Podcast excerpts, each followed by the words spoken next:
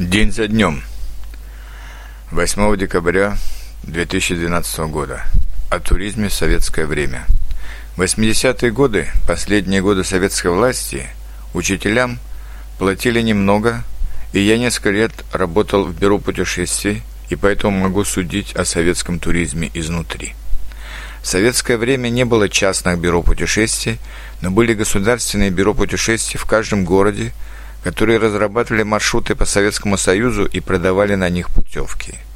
Часть маршрутов была не очень интересной, но часть была интересной на озеро Байкал, на озеро Иссык-Куль в Киргизии, маршруты по Северному Кавказу и Закавказью, по древним городам Средней Азии, на Камчатку.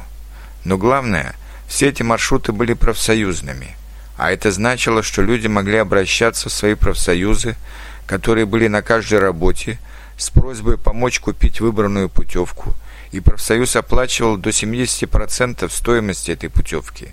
А поэтому практически все при желании могли совершить такое путешествие, но, как я уже говорил, в пределах Советского Союза. За годы работы в бюро путешествий я совершил около 60 поездок руководителем туристских групп, и, в принципе, в большинстве случаев и я, и мои туристы были довольны. Хотя я должен сказать, что работа групповода достаточно хлопотна или напряженна, потому что если туристы недовольны, они обращаются к тебе, и ты должен уладить эти проблемы с местными туристическими организациями. Путешествовать за границей было гораздо труднее. Я бы сказал, что практически невозможно было попасть в западные страны простым людям – была ограниченная возможность путешествовать по так называемым странам народной демократии, то есть странам Восточной и Центральной Европы, которые были зависимы от Советского Союза и как бы строили социализм. Я имею в виду Польшу, Болгарию, Чехословакию, Венгрию, Восточную Германию, Румынию.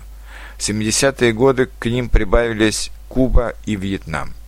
Но, например, меня не пустили в первый раз в Болгарию, потому что я не знал, кто там первый секретарь коммунистической партии и кто председатель Совета министров.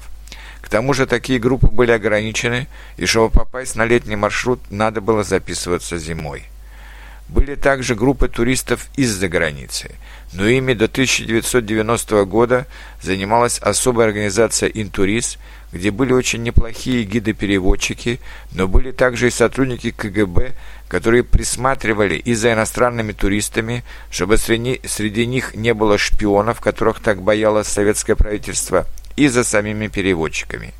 Я несколько раз ездил в качестве групповода-переводчика от интуриста с немецкими группами на, на Кавказ и в Среднюю Азию, и это было очень неприятно знать, что за тобой присматривает КГБИС, чтобы ты не сказал ничего лишнего иностранным туристам, что можно было бы истолковать как секретную информацию. И, конечно, все маршруты были групповыми. Индивидуальный туризм к нам приходит только сегодня, но о туризме в России в наши дни я расскажу в следующий раз.